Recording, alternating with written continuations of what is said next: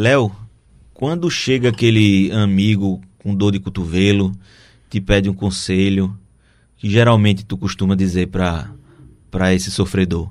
Bom, eu sou péssimo para conselho, é, não consigo nem me aconselhar direito. Mas sei que ninguém é fudido por acaso. Geralmente eu só digo, meu amigo, segura as pontas e seja foda. Mas seja foda em que sentido, Léo? De relevar os problemas e olhar para si. É assim que eu faço, né? É a sutil arte de ligar o foda-se. A sutil arte de ligar o foda-se. Explica melhor essa parada, Léo. Ainda tô meio confuso. Tem segredo não, é o seguinte, é autoconfiança. Se você se propõe a algo, tem que olhar no espelho antes de sair de casa e dizer: "É uma entrevista de emprego?" Seja foda. Se tiver fazendo, estudando para concurso público, seja foda em concurso público. Se a meta é ser juiz, seja foda em direito constitucional. E por aí vai. Acho que eu tô começando a chegar. É o tal do ligue o foda-se e seja feliz. É por aí mesmo, Rafa. Liberdade, felicidade e foda-se.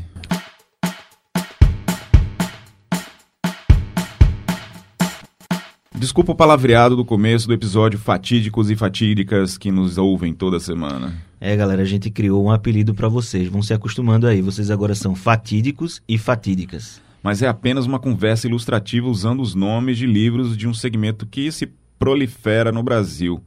A Sutil Arte de Ligar o Foda-se, por exemplo, é o livro mais vendido do país há mais de um ano. E ele foi escrito pelo norte-americano Mark Mason, Bom, todo mundo já meio que conhece esse segmento, né? A chamada literatura de autoajuda, ou ganhou novas conotações atualmente, autodesenvolvimento, autoconhecimento, como queiram chamar. São títulos que geralmente não estão na pauta da imprensa especializada em literatura ou nas grandes feiras literárias. Raramente ocupam tempo de jornalistas da área de economia ou de comportamento, mas estampam as vitrines das grandes livrarias do país. Eu sou Rafael Carvalheira. Eu sou Leonardo Spinelli e esse é o episódio semanal de O Fato É, que hoje aborda a literatura de autoconhecimento e autodesenvolvimento.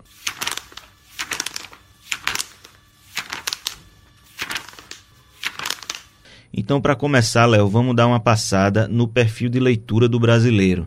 A média de leitura do brasileiro por ano é de 2,9 livros.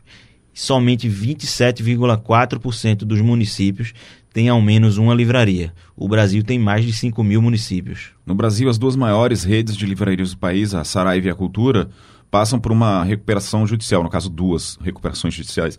Ainda assim, o varejo de livros apresentou números positivos em 2018, segundo mostrou o painel das vendas de livros no Brasil. As varejistas pesquisadas venderam 44,4 milhões de exemplares, que foi um crescimento de 1,32% sobre o ano anterior, 2017 o faturamento foi de 1,8 bilhão, uma alta nominal de 4,6% em comparação a 2017 e acima da inflação de 2018. E no mercado, assim como na física, não existe espaço vazio. A crise das grandes livrarias abriu o mundo para as concorrentes do setor, porque leitores não faltam.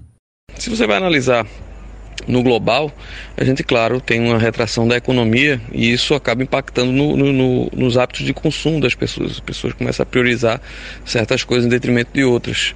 É, por outro lado, você vai pensar é, na vivência que a gente tem, né, de participar dos eventos literários, das feiras, das festas, elas estão lotadas como sempre. Então, esse sentimento que a gente tem é de que sim, se continua lendo, sim, há, há um impacto, mas ao mesmo tempo é, as pessoas estão encontrando alternativas é, para fazer é, circular a sua produção e as pessoas vêm aceitando, né, dentro de cada nicho de mercado, elas continuam consumindo o produto livre. Esse que vocês ouviram aí falando é o escritor e editor Wellington de Mello. Ele é coordenador editorial da Companhia Editora de Pernambuco, a CEP. Como a gente gosta de entender o mercado antes de se aprofundar no nosso tema, a gente conversou com o Wellington para saber como anda o setor onde os livros de autoajuda são o principal produto. E a crise das grandes livrarias de fato abriu oportunidade para a concorrência. As editoras elas têm tentado também buscar outras alternativas de distribuição. Né? A gente tem um país que tem poucas livrarias é, per capita, né? Se você pensar que tem muitos municípios no Brasil que não tem livraria, isso não pode ser desconsiderado, né? É, mas, por exemplo, enquanto você vê a cultura e a Saraiva é, em decadência, você tem a Travessa, você tem a Blux, você tem algumas redes menores que estão assumindo um, um espaço aí de, de, enfim, de protagonismo dentro do, do mercado. Quem confirma a informação de Wellington é o livreiro Jacob Berenstein Neto, proprietário da livraria pernambucana Imperatriz. Teve um lado um pouco positivo, né? Porque quando, quando essas duas grandes, essas duas players do, do mercado, né? São, são editoras, são livrarias consagradas. Elas fraquejam, acaba que o mercado também vai se reencontrando, vai se redistribuindo. Então as editoras, as principais que absorveram bem o impacto, elas começaram a distribuir mais pelas, com as menores, né? as, as livrarias estaduais, locais, onde se encaixam livrarias de como a livraria Imperatriz aqui em Recife, a, algumas outras livrarias em Maceió, em Aracaju, isso falando do Nordeste. E no Sul, outras livrarias também locais que são fortes. Então isso também as, as beneficiou um pouco. Mas Jacob, vamos voltar aí para o tema principal do podcast. Diz pra gente o que representa para as livrarias os livros de autoajuda. Os, os livros de, de autoajuda e romance vendem vendem normalmente. Eu, aliás, é o, que, é o que vem sustentando as livrarias, né? porque a parte de livros técnicos, livros técnicos caiu muito. Né? O pessoal tem tirado muita cópia, é, não há um respeito ao direito autoral. Então, os bons romances e, e os bons livros de autoajuda sempre vendem bem. Vai depender do, do momento. Tem livro que da propaganda do livro, é, né, da, da exposição em revistas especializadas e, do, e dos próprios autores. Autores consagrados vendem sempre. Dificilmente você vai, vai ter um autor que ele lance um romance. Parece que o público espera que, o, que aquele escritor ele, ele, ele lance outro livro. Então o romance sempre, é, sempre venderá. A autoajuda, ela, ela talvez seja um pouco mais geral, porque é o, é o livro da moda. Não é? Às vezes, nem tanto conteúdo, mas mais um modismo. Né? Uma pessoa fala para outra e assim por diante. E sobre esses livros que usam palavrão na capa para chamar a atenção do leitor, o que, que a gente pode dizer sobre eles? Esses, esses livros usando foda-se, que o primeiro dele foi a sutil arte de ligar o foda-se, ele foi mais ou menos um ano atrás. Realmente é o livro que ainda, é, ainda vende muito, vende bastante. E eu acho que tem a ver com, com marketing, o marketing do, do palavrão em si, tá entendendo? Da palavra de, de baixo calão. É, lançaram outros livros depois, abordando esse mesmo, essa mesma temática. Agora, o, os últimos lançados já não estão já não estão vendendo tão bem, ou seja, é como se tivesse se esgotando essa fórmula mas continuam a ser livros ainda muito bem vendáveis, muito mais do que um livro normal. E quanto à rentabilidade, eles são excelentes, tanto para a livraria como para as editoras, né? porque quanto mais livro vender, melhor. Né? Os autores devem ganhar bastante dinheiro porque é proporcional. Então eu acredito que sim, o marketing dele é muito forte e ajuda a vender. E a organização dos livros na vitrine? Como as livrarias escolhem os livros que vão ficar mais à vista do leitor? Com relação à vitrine, seguimos a, o, o conceito do, do, que, do que é mais procurado. Por exemplo, se Lucas Neto, que é um youtuber famoso, ele lança livro para crianças e, e vendem. Foi o livro, acho que talvez tenha sido o livro que mais vendemos. Vendeu, os livros dele foram os livros que mais vendemos esse ano. Então, por exemplo, a gente coloca um livro do, do Lucas Neto, brincando com o Lucas Neto, na, na vitrine, a criança passa ela praticamente ela força o pai a comprar o livro. E, e o pai entra na loja e pode comprar outro livro, tá entendendo? Então, o, a, a, a, estratégia é essa: você colocar os livros que são mais procurados, né? inclusive os livros da, dessa linha do Foda-se, os livros de alta ajuda, bons romances. Enfim, o que é bom e o que é comentado é o que deve ser colocado na vitrine, para que atraia o cliente para que possa comprar outros livros também e conheça a livraria. Wellington e Jacob nos deram um panorama bem completo do mercado de livros no Brasil, né, Léo? e algumas pistas do motivo para o surgimento da que a gente pode chamar de a era do foda nas capas dos livros e nas vitrines das livrarias. Mas quem nos dá mais pistas deste cenário é Diogo Guedes. A gente vai chamar ele para conversa. Ele é crítico de literatura e jornalista do Jornal do Comércio, do Recife. Ele lembra para a gente que isso não é um fenômeno novo para o setor. Não é isso, Diogo? Leonardo, é, Rafael, valeu pelo convite. Sobre o fenômeno de, é, principalmente de livros best-sellers, que são, no Brasil em geral, são livros voltados para os tópicos de autoajuda, autoconhecimento. É muito engraçado notar porque existe uma tendência de quando surge um, um, um, certo título de livro que faz muito sucesso, que é que cria basicamente um, um subgênero nisso. Vou citar o caso clássico, Quem Mexeu no Meu Queijo, ou O Monge Executivo, tem vários outros, Freakonomics, que também foi... Um dos caminhos que outros autores fazem, ou, ou às vezes os próprios autores, quando continuam sua obra, é, é publicar títulos que remetam a esse título original. Ou seja, no caso de quem mexeu, quem mexeu no meu queijo, por exemplo, se você der uma procurada, você vai encontrar quem mexeu no, é, quem mexeu no seu queijo, é, quem mexeu no meu dinheiro, quem mexeu no meu texto, quem mexeu no, mexeu no meu salame, quem mexeu no meu rato. Todo, todos esses títulos estão. Um mexe-mexe geral aí. Um mexe-mexe geral. E todos eles estão tentando pegar carona, de certa forma, porque é um, é um, um livro que vendeu tanto isso não, só no, isso não é só no mercado brasileiro, é no mercado internacional. Vendeu tanto que ele tem. É, que, que ele vai levando gente junto. É, faz tanto sucesso que, que que tem gente que, que seguindo aquela, aquele racho daquela baleia. Pra gente falar pro, pro jovem de hoje, assim, é hum. como se o cara estivesse criando uma hashtag que entrou nos TTs, no Twitter, e, digamos assim. E, e aí tá... todo mundo usa a hashtag para falar sobre aquele mesmo tema. Você tá tentando agregar. É, eu, então, e você tá. A hashtag é sobre é, futebol e você está tentando botar talvez o seu time ali no meio, você, mas você está tentando agregar uma coisa que é menor, mas que, que pode caminhar esse, esse, seguir esse trilho de sucesso. É, esse, esse, fenômeno do foda-se, de certa forma, vem um pouco disso. Vem, vem de um título muito chamativo, a sutil arte de, de o foda-se, e... Palavras impactantes. Palavras, né? é, a palavra impactante é um título feliz. O livro é, fez muito sucesso. É, um, é, talvez o principal fenômeno editorial dos últimos meses e ano, do último ano. E aí. E outros livros vão pegando, não são exatamente iguais, mas pegam justamente a força do foda-se, que é estranho se ver no título de livro, e vão repetindo. Ô Diogo, e eu sei que não faz muito parte do dia a dia da cobertura de literatura é, esse segmento, né? De, de textos. Mas no caso do A Sutil Arte de Ligar o Foda-se, acho que você, você chegou a ler e tem alguma opinião formada. E também fala um pouco da tua cobertura e como é que tu considera esses livros, assim. Se, quando é que vale a pena falar sobre eles, por exemplo?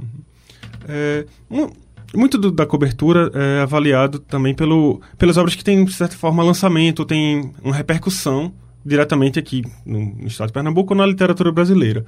Esses livros em vários momentos tem uma repercussão, uma grande repercussão mercadológica. Mas a nem sempre, nem, não é só a repercussão mercadológica ou, ou um, um nome famoso que, fa, que faz a gente é, escolher falar sobre um livro ou precisar falar de um livro. Tem a ver também com um certo tipo de debate, de debate que eles podem, podem trazer, se tem, se tem um, um interesse diferente do leitor, porque a gente não está fazendo é, a, a ideia de a ideia de uma crítica como um todo, não só de livros, é não só repercutir o que, o, o, que, é, o, o, que é popular, mas é também. E na, no livros ninguém consegue falar de todos os livros porque são muitos lançados, é diferente de outras áreas. Mas é também trazer o, o, o que se diferencia, o, o, que é interessante. Ou seja, quando, quando existe um fenômeno, é, vale sim a pena falar. Por exemplo, quando teve os livros de colorir, que foram, um, um, foram meses com os mais vendidos e algumas vezes ocupando todos os principais lugares existia um debate, poxa, por que isso está fazendo sucesso agora? É, para que pode servir? Tem, um, tem, tem, todo um, tem toda uma questão, as editoras investiram maciçamente, isso tem, nem, nem, sempre, nem sempre isso rende. Tá bom, Diogo, muito obrigado viu, pelas impressões aí, foi muito enriquecedor para a gente. Tá, valeu, Rafa. Para aproveitar o gancho, vamos trazer para a conversa Laura Bartelli, que escreveu o livro Coragem e Foda-se o Resto. Eu gostaria de começar agradecendo a oportunidade de poder hum, fazer esse podcast com vocês e conversar um pouquinho sobre esses livros, que para mim é uma grande, é um grande privilégio poder conversar sobre eles. Então, Laura, além de escritora, é empreendedora do método chamado Movimento Perfeito. Quando ela falou com a gente, estava em viagem e deu uma pequena pausa entre um compromisso e outro para falar aqui com o podcast. Ela também escreveu o livro chamado Hoje no Caminho, Rumo a Santiago de Compostela. Foi a estreia no mundo das letras.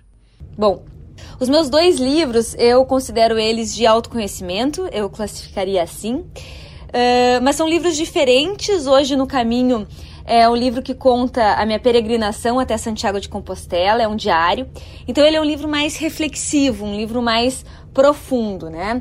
Todo dia de caminhada eu tinha um grande questionamento, então eu trago esse questionamento e eu acredito que essas perguntas elas são uma forma da gente se expandir e se conhecer mais, né? Uh, o segundo livro, Coragem e Foda-se o Resto, é um livro que eu fiz na versão online, então ele é um e-book, está disponível na Amazon. Os dois estão, né? Mas esse apenas na versão online. E ele é um livro muito rápido, né? Ele é um livro que ele está dividido em 33 mandamentos, que são dicas práticas e simples para você colocar no seu dia a dia e ter mais coragem. Né? Então é um livro que numa sentada tu vai olhar e tu vai conseguir uh, ler e já começar a praticar. E Laura, o que as pessoas te dão de retorno quando leem seus livros? Quais interpretações é, chegam para você? Eu adoro me lembrar como foi a história com o primeiro livro, porque é a primeira vez que eu estava lançando um livro, né? Hoje no Caminho é o meu primeiro livro, e eu estava super nervosa. Como é um diário, eu ficava pensando, né? Nossa, de repente é muito pessoal, daqui a pouco as pessoas não vão se identificar, né? O que, que eu tenho que me expor desse jeito? E aí essa, essa vozinha ficava aí comigo durante todo o processo, né? E mesmo assim eu fui. Mas aquilo, aquilo não saía da minha cabeça até que começaram a vir os feedbacks, né? Que foi um alívio. Porque o principal feedback que eu recebi foi justamente, Laura, como eu me identifiquei com a tua história. Laura, tu estava conversando comigo uh, enquanto caminhava. Laura, isso aqui é exatamente assim na minha vida. Né? Então foi muito uh, legal perceber isso, né? Eu tenho algumas frases aqui que eu separei uh, do que o pessoal me encaminhou, né? Então diz assim: uh, lendo seu livro, me senti mais humana, mais compreendida. De uma forma corajosa, você abordou temas existenciais que tocaram a minha alma. Hoje no caminho me fez lembrar do que me acende por dentro. Que bom que você teve coragem de se expor, sentir como se estivesse conversando com uma grande amiga. Então o livro é isso, é uma conversa que eu tenho com o leitor e o leitor acaba tendo consigo mesmo, para olhar para suas questões, para se aprofundar, para se expandir. Então esse foi o feedback e é essa foi justamente essa minha intenção. Então eu fiquei bem, bem contente com esse, com esse retorno. Uh, Coragem Foda-se o Resto é um livro bem mais recente. É um livro que eu, por enquanto, só fiz a versão online dele, né? Então ele ainda não tem a versão física. Uh, eu recebi muitas pessoas me diziam, Lara, como tu foi corajosa no Hoje no Caminho, como tu foi corajosa. E eu resolvi escrever sobre coragem por isso, né? Então os feedbacks do Hoje no Caminho me ajudaram a escrever o segundo livro sobre coragem. E aí o principal retorno sobre esse segundo livro é Laura, de uma forma divertida, tu faz o levantar da cama e agir. Né? Então é um livro divertido que te leva a um convite para te ir realizar aquilo que é importante para ti. Né? Então é quase que é, o livro são 33 mandamentos, é um processo de convencimento para você ir atrás dos seus sonhos. Mas como se dá a escolha dos títulos? Especificamente como veio a inspiração e a decisão de usar o Foda-se na capa do segundo livro? Eu fiz pensando estrategicamente como é que eu ia chamar a atenção. Eu sabia que eu queria falar de coragem, né? Mas eu me dei conta, né, que muitas vezes, apesar de um livro ser bom e apesar do conteúdo do livro uh, ser bacana, a capa, o título, uh, isso é muito importante. Eu não estava percebendo, nem me preocupando com isso no, no, no, lançamento do primeiro livro. Então, nesse segundo, sim. Né? Então, ter usado um palavrão, ter colocado 33 mandamentos, coisas assim que eu sei que me chamam a atenção, foi um, para as pessoas pegarem o livro. Ó, deixa eu ver o que, que é isso aqui. Né? E aí começar a ler, e aí se gostar, claro, continua a compra. Mas para conseguir essa, essa chamar a atenção. Hoje em dia também é muito livro, é muito conteúdo, é muita, muita oferta, né? Então, eu acho que faz parte a gente pensar comercialmente também. Brigadão, Laura. Desculpe interromper sua viagem por aí. Até uma próxima. Obrigada, Rafael e Jornal do Comércio, mais uma vez por essa oportunidade de estar falando dos meus livros. Se alguém tiver qualquer dúvida ou quiser mandar algum feedback, meu Instagram é Laura Bartelli. Os dois livros estão disponíveis na Amazon e eu vou adorar ter um retorno de vocês também, tá bom? Um grande abraço. Uma característica forte desses livros é que partem, em grande medida, de experiências individuais do escritor, algo pelo qual ele está passando, ou uma busca de reorientação de vida, uh, na carreira, no relacionamento, enfim. Ou seja, você, leitor, precisa entender as circunstâncias daquelas histórias. Não dá para tratar como uma fórmula pronta para a humanidade inteira. Léo, é interessante você pontuar isso porque a nossa próxima convidada entende bem esse processo todo. Ela se chama Roberta Rigor. Conheço ela de longa data.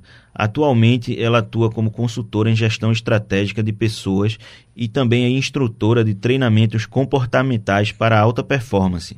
Tem experiência interessante para compartilhar com a gente sobre esse universo. Então, é, com trabalhos em empresas como César, HBO, Netflix. Ela também ministra treinamentos comportamentais de felicidade autêntica para pessoas que buscam o autoconhecimento como ferramenta de desenvolvimento pessoal e autorrealização. Haja currículo, né, Roberta? Veja, eu acho que a literatura ela é extremamente importante porque ela causa um impacto, né? Essa literatura de impacto, ela mexe com, com o nosso emocional. E para que a gente faça transformações né, na nossa vida, a gente precisa mexer no nosso emocional, porque são exatamente as nossas emoções que dirigem os nossos comportamentos.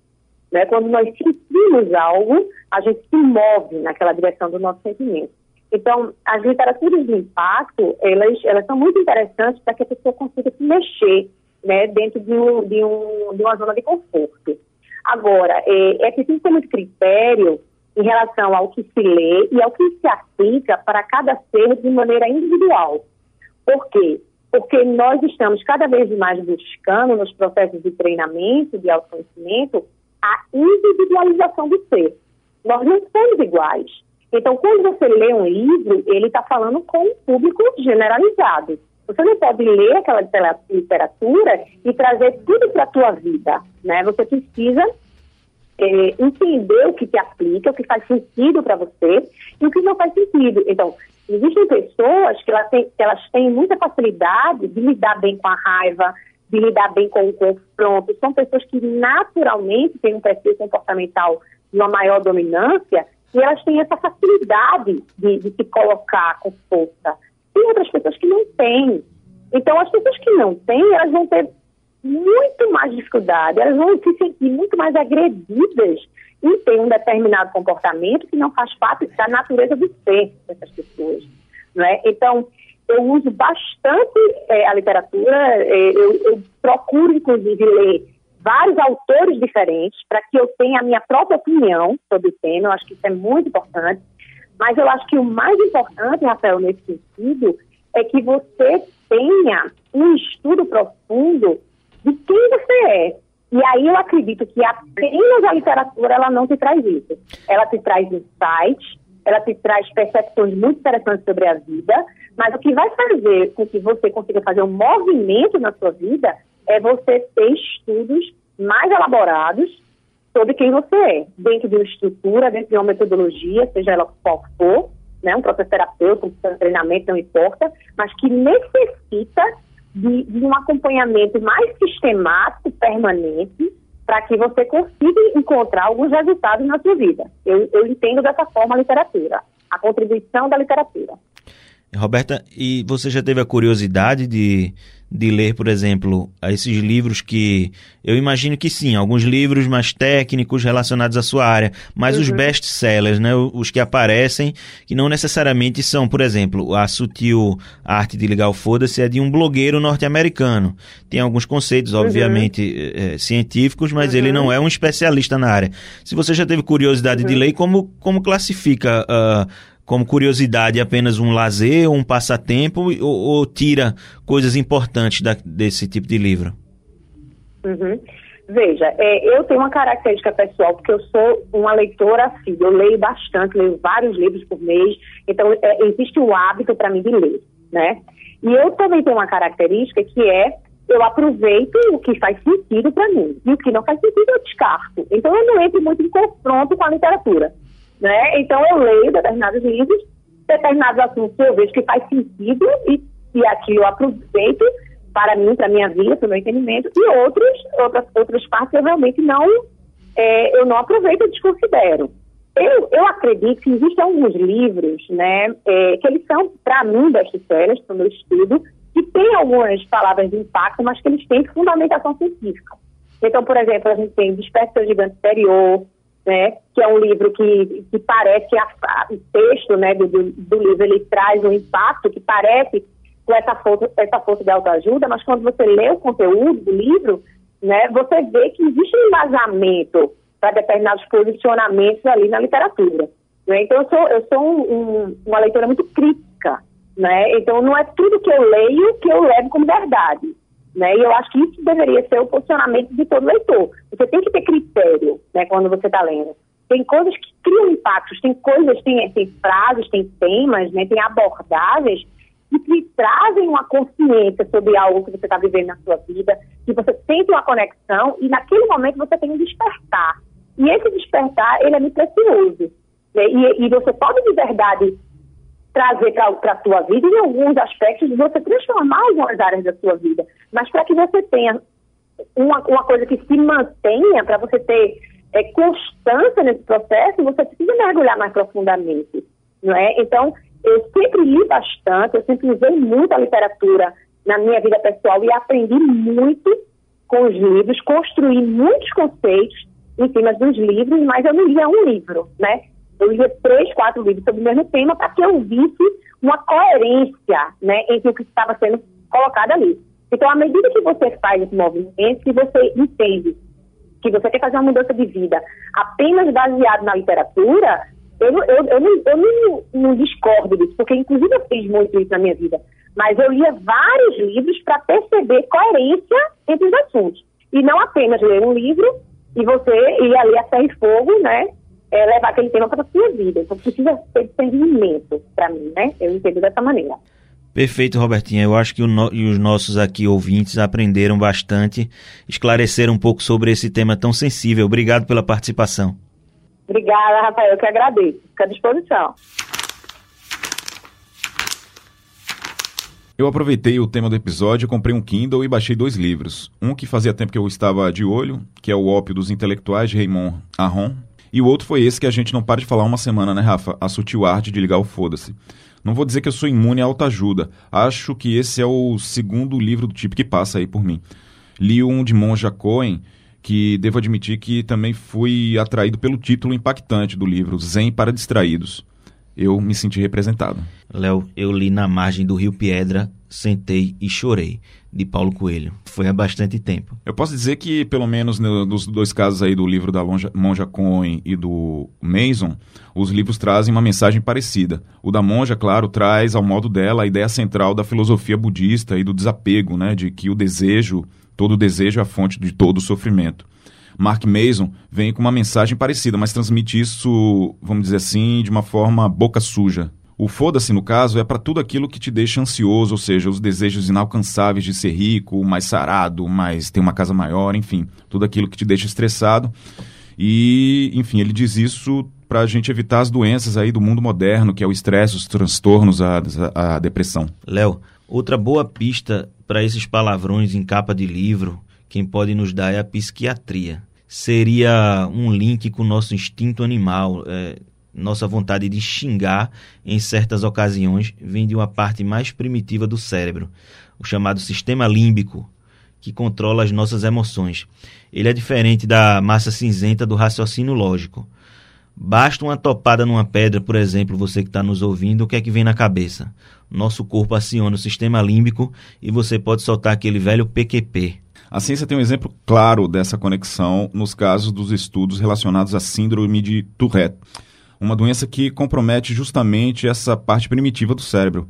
As pessoas que sofrem com esse problema passam a ter tiques nervosos e cerca de 20% delas ficam com uma característica inusitada. Não param de falar palavrão. Quem explica isso é a psiquiatra Kátia Petribu. Tô curioso. A síndrome ou transtorno de Tourette, como é chamado hoje, é uma síndrome neuropsiquiátrica com início na infância, que piora na adolescência, caracterizada pela presença de tiques motores e vocais. As áreas cerebrais mais comprometidas são os gânglios da base e, em alguns casos, como você viu, 10 a 15% tem os pacientes soltam palavrões, ou seja, eles têm uma coisa que a gente chama como coprolalia. Bom, essa síndrome de Tourette me lembrou aquele livro, aquele filme, agora filme, né, o do que tem no Netflix, o Tok Tok. É bem engraçado esse filme, recomendo. Fica como uma sugestão, né? Fica como uma sugestão aí para a galera que quer se divertir um pouquinho com essa galera que não consegue parar de, parar de falar palavrão. então vamos nos despedindo, Léo?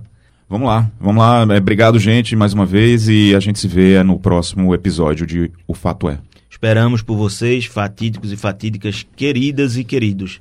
Daqui para frente, então, Léo, acho que o lema vai ser coragem e foda-se o resto é o lema do podcast, não. É melhor deixar, deixar quieto. Esse foi mais um episódio de O Fato É. Não esqueça de nos seguir nas principais lojas de podcast do país. Críticas, sugestões, bom dia, boa tarde, boa noite para o e-mail o fato é jc.com.br sem acento no é. Até a semana que vem. Tchau.